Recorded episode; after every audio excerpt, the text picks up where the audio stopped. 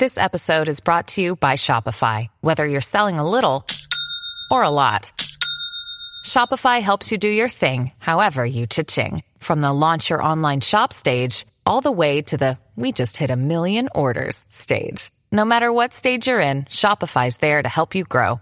Sign up for a $1 per month trial period at shopify.com slash special offer, all lowercase. That's shopify.com slash special offer.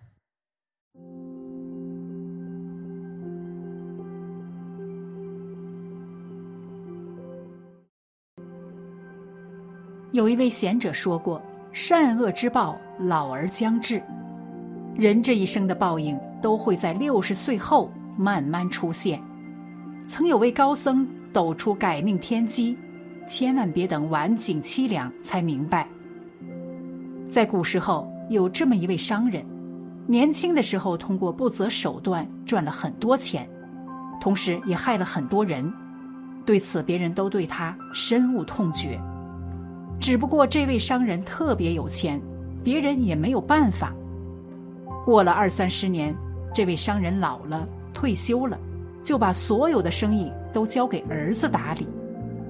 不幸的是，儿子身边聚集了一堆的奸人和坏人，而且他无论怎么做都赚不到钱。后来，他的儿子败光了家产，也跑路了，只留下年迈的商人孤独到老。你心怀善意，那你就会遇到大孝子；同时，你儿子的身边也会出现诸多贵人，助他一臂之力。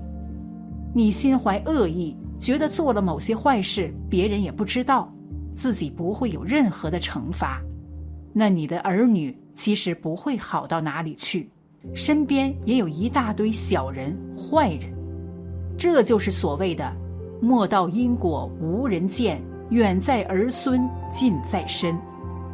儿孙有报应的同时，年迈的我们也会受到影响，要么孤独终老，要么年老良心有愧，整日不安。一，孝顺还生孝顺子，处逆还生处逆儿。说到报应，就不得不谈到儿女和父母的关系。如果从人伦的角度来说，这是必然的责任；而如果从前因后果的角度来说，这肯定是必然的因果。你是一个大孝子，把父母放在心上，儿女耳濡目染，那他们自然就会对你好，因为他们知道父母如此，做儿女的也要如此。反之，你是一个败家子，也没有什么孝心。那你的儿女肯定比你还差，在他们看来，父母也是这么做人的。所谓一报还一报，就是这个道理。你对别人的不孝，总有一天都会报应到你的头上。父母的今天，很有可能就是我们的明天。年轻的时候，也许我们不信邪，觉得自己可以改变一切。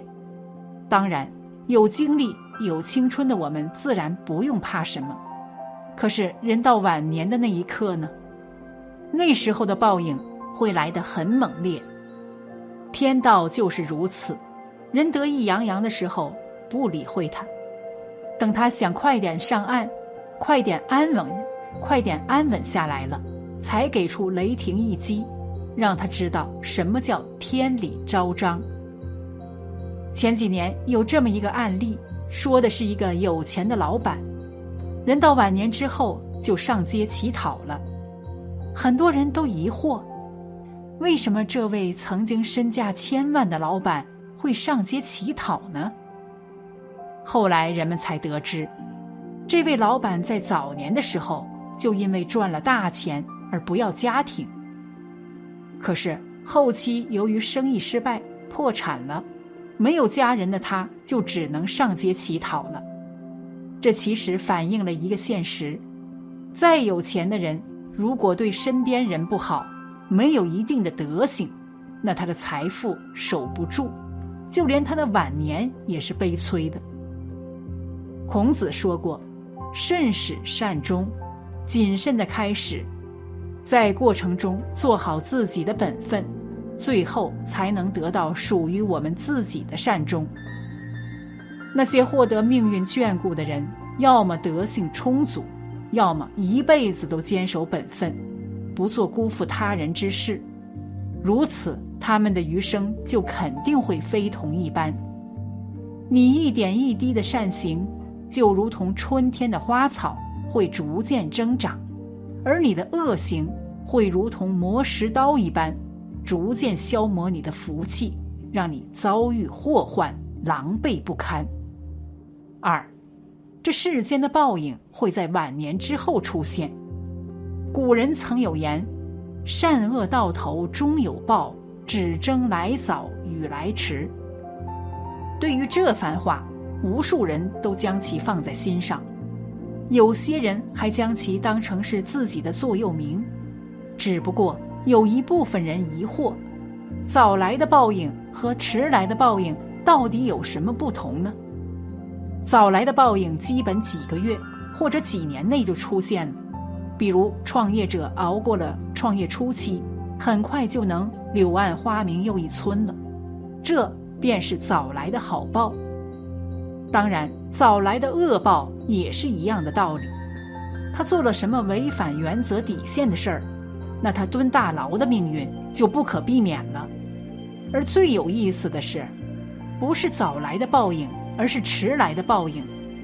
有些报应不会立马出现，通常要到人之晚年才突然降临到当事人的身边。很多人都不服气，为什么他做了那么多坏事儿，要到了晚年才有报应？这不是天道不公吗？天道永远都是公平的，它会让贫穷之人看到希望，也会让凶恶之人受到惩罚，这是必然的。只是一切要看时机。晚年由于人之身体不太行了，抵御风险的能力趋近于无。这个时候，报应将至，就会让好人过得更好，坏人过得更坏。不管是好报还是恶报，都是有因果的。我们一提到报应，第一时间想到的就是报应都是来惩罚坏人的。可实际上，报应既分为好报，也分为恶报。某些老实人积德行善一辈子，赚不到什么大钱。也没啥本事，到头来还是一无所有。因此，老天会让人到晚年的他们活得安稳平淡一点。老实人失去了大富大贵的机会，却收获了晚年的心安理得，不再活得忧愁忐忑。这便是人到晚年的好报。而某些不择手段的人，一辈子都为了钱财名利而斗来斗去。对家人也不怎么上心，活成了冷漠无情的样子。到头来，他们的晚年也将在冰冷的环境中度过，日子过得不太安宁。人之晚年过得好不好，既跟所拥有的钱财有关，也跟自己是否心安理得、是否问心无愧有关。物质是重要的基础，而并不是决定性的条件。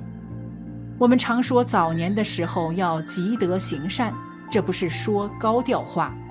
等人老了，想起来以往的所作所为，如果良心有愧，内心纠结，那就真的不好过了。报应在晚年出现，恰恰说明了一个道理：上天专门挑人在最脆弱的时候，让他们去承受自己的因果报应。该活得悲惨的人会活得悲惨。而不该活得悲惨的人，会逐渐拥抱幸福。